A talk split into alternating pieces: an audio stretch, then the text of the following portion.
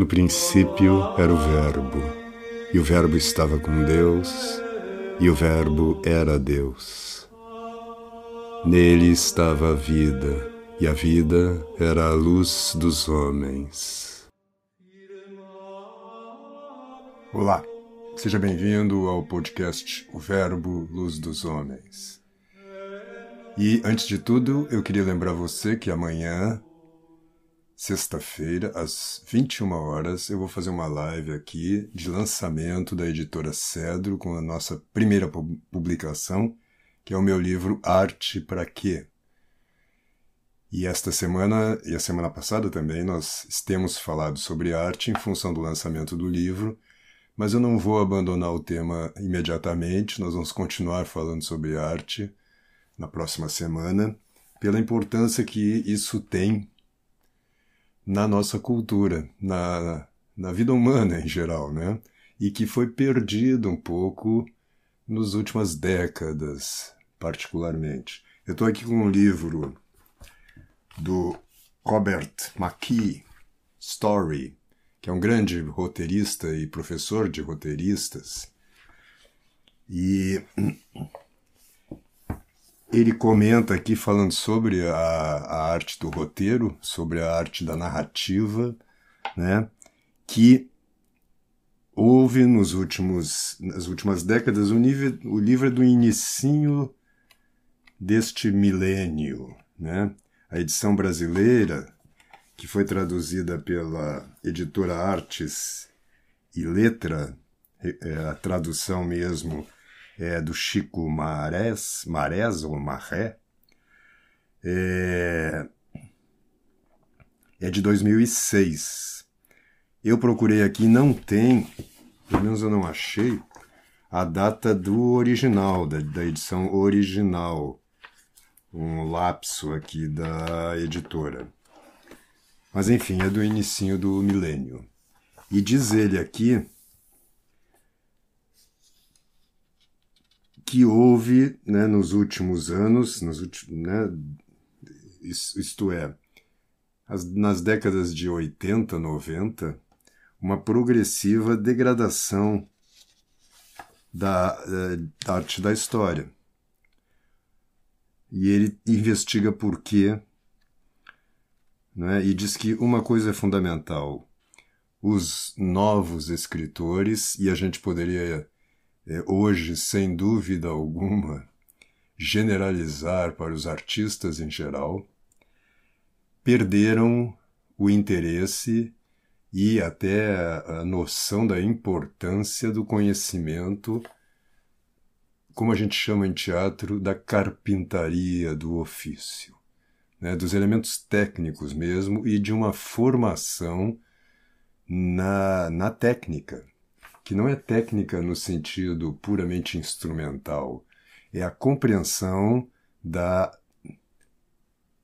criação de uma estrutura formal. E uma das coisas sobre as quais eu venho falando bastante no livro Arte para que eu toco nesse tema largamente, que é o nosso progressivo desconhecimento, a nossa progressiva nosso progressivo esquecimento da noção de forma. em parte, isto vem da própria arte moderna, que fez uma ruptura progressiva com o conceito de forma, identificando com determinadas formas que já estavam cristalizadas, vamos dizer assim, na cultura ocidental, né, e que, portanto, estavam como que fossilizadas, né? É, a ruptura com a negação dessas formas narrativas ou pictóricas ou arquiteturais, etc., né? Ali no início da é, do século passado, ou seja, já, já em 1915, né, nós temos a famosa a apresentação do Nijinsky em Paris, é, com a Sagração da Primavera, né, com música do Stravinsky e cenário se eu não me engano, do Picasso, que foi uma revolução né, na, na percepção das pessoas do que é a obra de arte, porque exatamente rompia com os padrões vigentes, formais da cultura naquele momento, mas ao mesmo tempo vinha ao encontro de um espírito da época, porque especialmente no Ocidente, porque fez um sucesso enorme em Paris. Era uma montagem russa, né, mas que fez um, um estrondo em Paris, exatamente pela estranheza de tudo né, e pela uma espécie de fascinação do inusitado, né, e dessa ruptura também com o ballet clássico, por exemplo, né, que é, com é, o Nijinsky, que era um grande bailarino, né, criava formas é, de movimento, né, baseadas em, em figuras geométricas, né, e com uma espécie de desconstrução do corpo humano, né, do movimento do corpo humano, etc.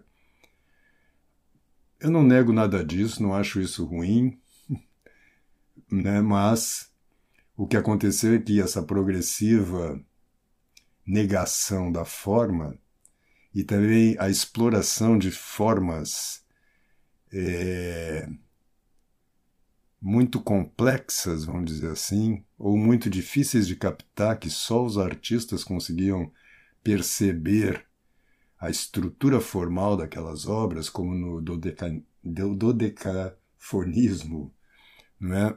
ou como na pintura é, do Picasso, é? no, no cubismo, as pessoas vejam hoje mesmo, né? Se você dá, der para a maioria das pessoas, para a maioria de vocês, um quadro cubista do Picasso, a gente, apesar de ter quase 100 anos aí de referência e de estudos e de mesmo de intimidade, né, com essas formas, ainda nos, pare, nos parece muito estranho, né? E você precisa conhecer as referências de uma certa forma, o momento histórico e cultural em que aquela obra foi produzida para admirá-la e captar, vamos dizer, a sua estrutura formal, né? E até porque ela aparentemente está negando as estruturas espaciais da nossa percepção, né? Negando a nossa percepção, vamos dizer assim, realista ou natural, né? Enfim, não quero entrar aqui na história disto. Hoje eu estou com a garganta um pouco prejudicada. Não quero entrar na história disto porque eh, já falamos bastante disso lá na plataforma Convívio em, em alguns módulos, né?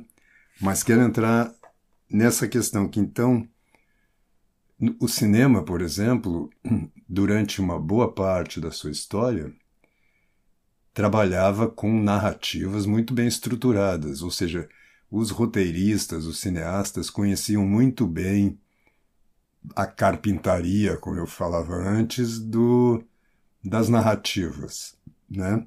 E estudaram profundamente isso, seja nos próprios livros de ficção, nas obras de ficção, seja mais sistematicamente, vamos dizer assim, ou analiticamente, tentando compreender o que é uma história, qual é a estrutura de uma história bem contada. Porque não basta que a história seja interessante, ela tem que ser bem contada. Não é? O que a gente pode chamar assim que uma coisa é o conteúdo da narrativa, ou seja, a história propriamente dita, e outra coisa é a forma, a estrutura da narrativa, como é que como essa história é contada, né? E o, o cinema desenvolveu, desenvolveu isso muito e também criou, se criou em Hollywood, mas não, não só ali, escolas de roteiristas, onde se estudava a estrutura da narrativa, a estrutura, vamos dizer assim, modelar, arquetípica, e a partir desse estudo você ia trabalhando até variações, né? Quer dizer, descobrindo novas formas de narrar. E à medida que o cinema foi evoluindo, essas formas foram se tornando mais complexas, porque o público ia se habituando àquelas estruturas narrativas e aí você poderia, podia torná-las mais complexas. Começando, por exemplo, uma história pela, pelo final, pela morte da personagem principal, por exemplo, do protagonista, né? ou por, enfim, pelo acontecimento é, trágico ou feliz, né? e depois ir contando com idas e vindas, com uma, às vezes uma locução não é? narrando a história de maneira que você primeiro tinha o final e depois você aos poucos ia entendendo como é que aconteceu a história para se chegar naquele final. Então, uma coisa é a história, tema, vamos dizer assim, é, conteúdo da obra, e outra coisa é como ela é contada. Eu, eu vou fazer ainda uma live logo falando mais profundamente sobre isto. Mas o que diz Robert McKee e que é importante a gente é, salientar aqui é que ele diz aqui nos últimos 25 anos, e portanto a partir de 1980, mais ou menos, 75, 80, é, esse método de ensino da escrita começou a ser, ele chama assim, mudou de intrínseco para extrínseco. Aí diz ele, modismos na teoria literária, e isso aconteceu também em relação ao romance, em relação aos contos, em relação ao teatro, desviaram os professores das profundas raízes da história em direção à linguagem, código texto, que é a história vista de fora. Então se começou a como que fazer uma anatomia da história em que as partes eram como que é, selecionadas, abstraídas da história e você começava a pensar sobre aquele aspecto da história. Isso aconteceu com a própria linguagem, com a própria poesia, né? começou, come, começou a ser como, é como assim, você dissecavam um cadáver, né? tiravam da história a sua vitalidade, vamos dizer assim, e começaram a colocar o foco sobre, as, sobre aspectos é, exteriores, né? de maneira que se foi abandonando o ensino da narrativa em última instância. Então, o que aconteceu é, é que os roteiristas começaram a perder a noção da forma das histórias. Isso está acontecendo já há muitos anos, e esse livro do Robert McKee, por exemplo, é um dos responsáveis por isso, não? Ou um dos sintomas, se você quiser, mostra que né, é, isto estava já acontecendo no início do milênio, com a grande expansão das narrativas hoje em dia, né, na, nas últimas décadas, especialmente com o surgimento das, das TVs a cabo, né, é, das grandes corporações né, como HBO, Netflix, que começam agora, né, atualmente, nos últimos dois, três anos, há uma grande produção da Prime Video, Netflix de cinema. Eles estão investindo é, em, no cinema, né? em filmes, em séries. A quantidade de séries é impossível você acompanhar, eu não diria tudo.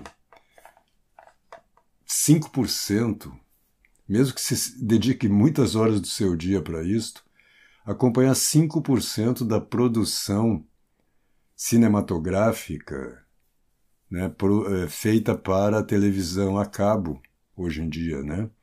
E essas histórias são muito bem contadas, por quê? Porque se você não contar bem a história, o público simplesmente desliga ou muda de canal, vai embora, não é? Ele tem autonomia é, hoje assim a quase absoluta sobre isto, né? Sobre se ele quer ver ou não. É diferente do tempo em que você ia ao cinema, por exemplo, porque você já estava lá, não dava para trocar de filme, não dava, você podia sair, né? Mas até isso dava um certo, né? Quer dizer, putz, eu saí de casa, paguei o ingresso, paguei estacionamento para ver o filme e agora eu vou ficar até o final, né? Então, no teatro a mesma coisa. Mas no, na TV a cabo não, você só aperta um botão e vai ver outro filme ou desliga a TV, não é isto? Então as histórias têm que ser bem contadas, a narrativa tem que captar a atenção, o interesse do público e não abandoná-lo mais. Então houve um ressurgimento, está havendo, está havendo, e na própria publicidade está acontecendo, né? Porque também uh, o surgimento das mídias eletrônicas, né? É, estou e, e, e, o cansaço, vamos dizer assim, da, da propaganda com, no modelo que ela existia, né? Ou a sua é, morte mesmo, né? Por inanição diante de novas novas formas de propaganda também criou um, um, arsenal aí de publicitários que entendeu que a questão da narrativa, das histórias é fundamental na propaganda, né? Então, nós estamos vivendo de novo, porque em toda a cultura primitiva, né, as histórias estão no centro, né, a mitologia é o que a gente chama, né? mas se contava muitas histórias, né? E a própria identidade do, daquele povo, daquela tribo, dependia das histórias, da narrativa dessas histórias e da reiteração dessas narrativas, né? Estamos vivendo de uma forma muito distinta, evidentemente, mas um, um renascimento das narrativas, né? E isto é muito bom porque é, responde né, a uma necessidade fundamental do ser humano e está criando uma geração, já algumas gerações, de bons escritores, bons roteiristas, bons narradores. Né? Isto não está acontecendo nas outras artes ainda, mas eu espero que haja um renascimento também das outras artes, por influência até desse dessa ressurreição da narrativa, né? Eu vou terminar, já estamos, já passei um pouco do tempo até, mas eu vou terminar falando uma lendo uma observação que o Robert McKee faz sobre a causa do declínio da história né, no Ocidente moderno, do século final segunda metade do século XX, né?